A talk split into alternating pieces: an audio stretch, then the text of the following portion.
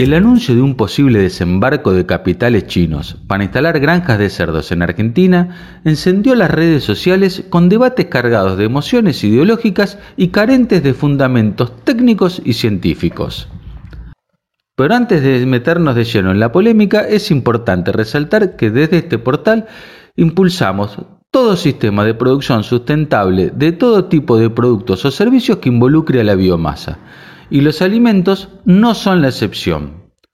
Sabemos que hay un público creciente que demanda alimentos más saludables y o con menor impacto ambiental, y en algunos casos que no requieran la matanza de animales para cubrir sus necesidades nutricionales. Por eso, seguimos de cerca la evolución de las proteínas alternativas. Dedicamos mucho espacio a la producción orgánica, así como a todo tipo de sistema productivo o tecnología que persiga mejorar la calidad, la inocuidad o la sostenibilidad ambiental y social de la producción de alimentos. Pero entendemos también que ser carnívoro, flexitariano o vegano es una elección individual de cada habitante del planeta y debe ser respetada, de uno y de otro lado. Durante las discusiones se expusieron una serie de afirmaciones que debían el foco de lo verdaderamente importante, que es saber si estas granjas atentan contra la inocuidad de los alimentos, el maltrato animal, el medio ambiente y la salud de los trabajadores y vecinos. No tiene sentido a esta altura discutir si es o no posible obtener suficientes nutrientes de una dieta vegana.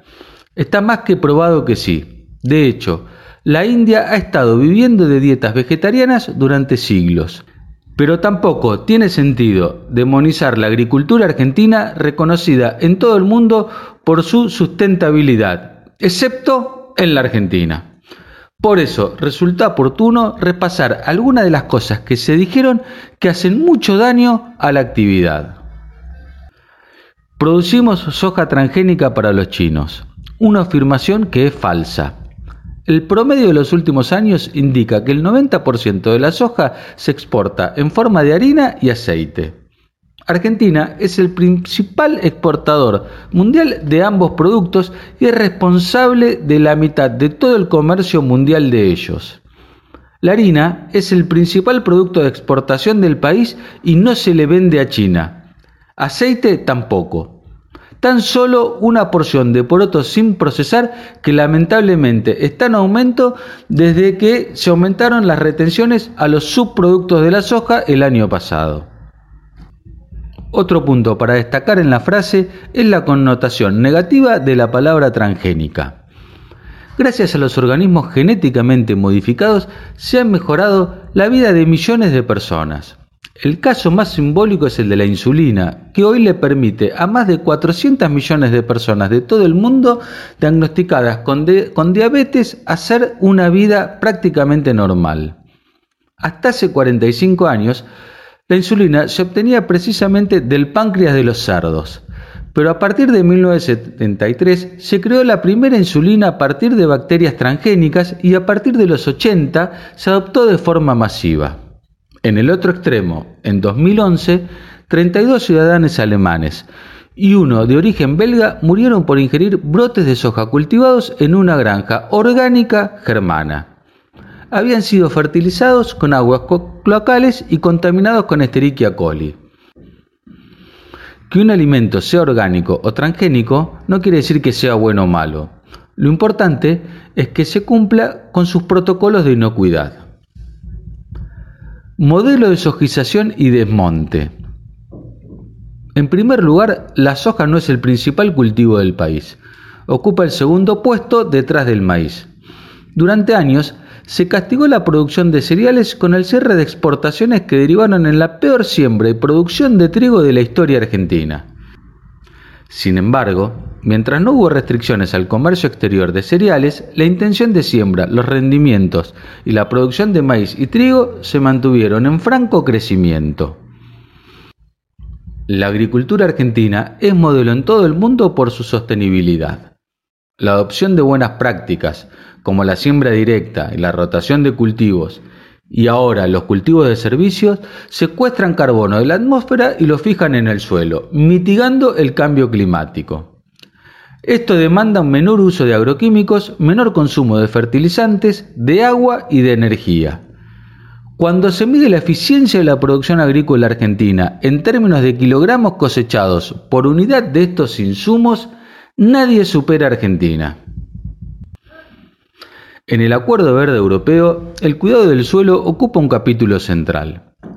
Desde distintas organizaciones están proponiendo la inclusión de la siembra directa como solución para recuperar los degradados suelos del viejo mundo. Esta semana publicamos casualmente un artículo al respecto en el portal.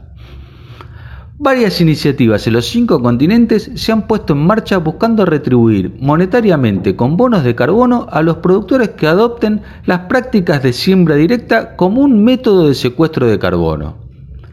Argentina, por tener ya incorporada esta tecnología desde hace varios años, no califica para estos programas.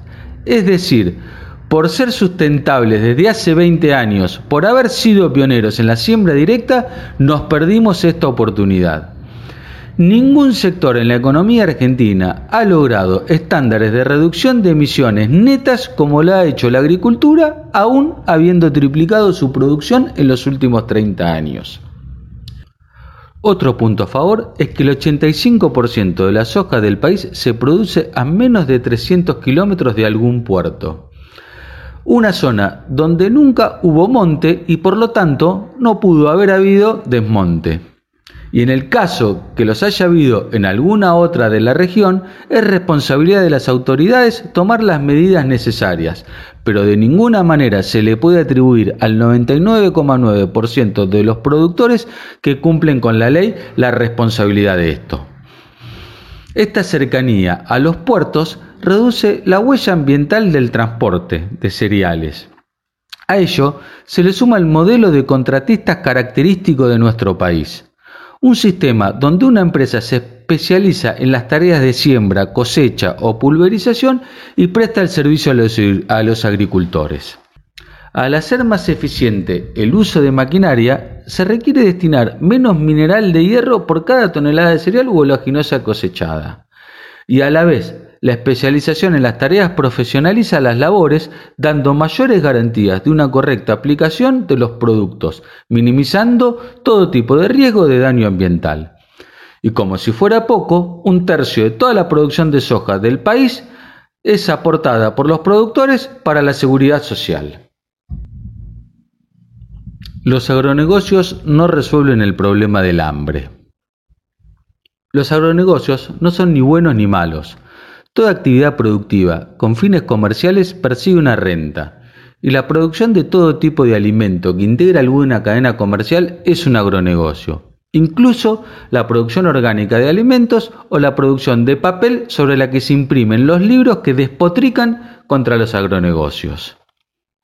Es la biotecnología la que hizo volar por los aires la teoría de Malthus. En plena expansión demográfica y con millones de habitantes del sudeste asiático dejando cada año la pobreza y accediendo al consumo de proteínas animales, la provisión de alimentos jamás estuvo amenazada.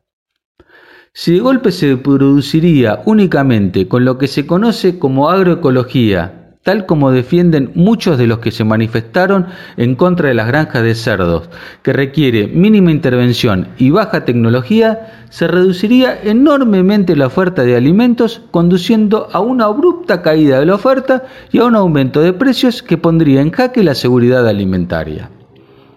Un ejemplo de ellos son los alimentos orgánicos, que suelen ser bastante más caros que los convencionales.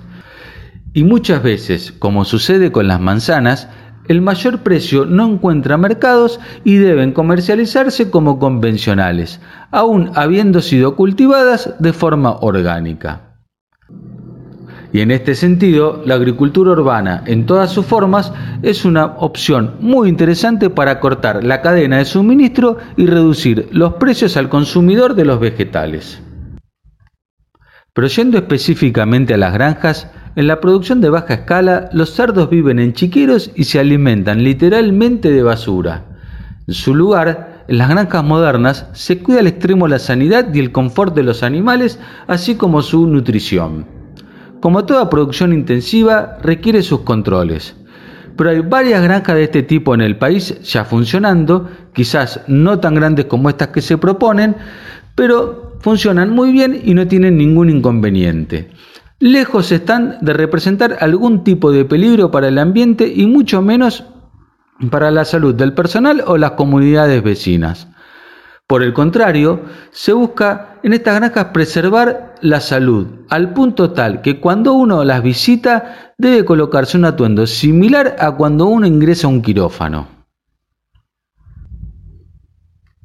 Ya sea en Argentina, en China o en cualquier otro país, las granjas de cerdos se van a construir y esos cerdos van a existir. Si se instalan en Argentina, será una oportunidad de empleo, de desarrollo regional, de generación de divisas y de poder construir industrias energéticas a partir de los purines. Se abre la posibilidad de producir grandes volúmenes de biogás, una energía carbono negativo, es decir, que compensa las emisiones de otras fuentes contaminantes y reemplazar gas que hoy es producido con técnicas cuestionables como el fracking. Y además, podremos nosotros poner las condiciones ambientales y controlar que se produzca con buenas prácticas como se hace en Estados Unidos o en España, donde hay innumerable cantidad de este tipo de granjas y que no han tenido ningún tipo de inconvenientes. Los habitantes de China tienen todo el derecho para disfrutar de la carne de cerdo pasaron años alimentándose con dietas vegetarianas sin posibilidades de acceder a las proteínas animales. Ahora que pueden, dejémoslo que las saboreen y aprovechemos nosotros esta oportunidad para proveerles, produciendo de forma responsable. Porque si no, lo van a hacer otros. Y esos cerdos, como muchos animales y especies vegetales que se siembran en el planeta, van a existir porque hay alguien que está dispuesto a comérselas.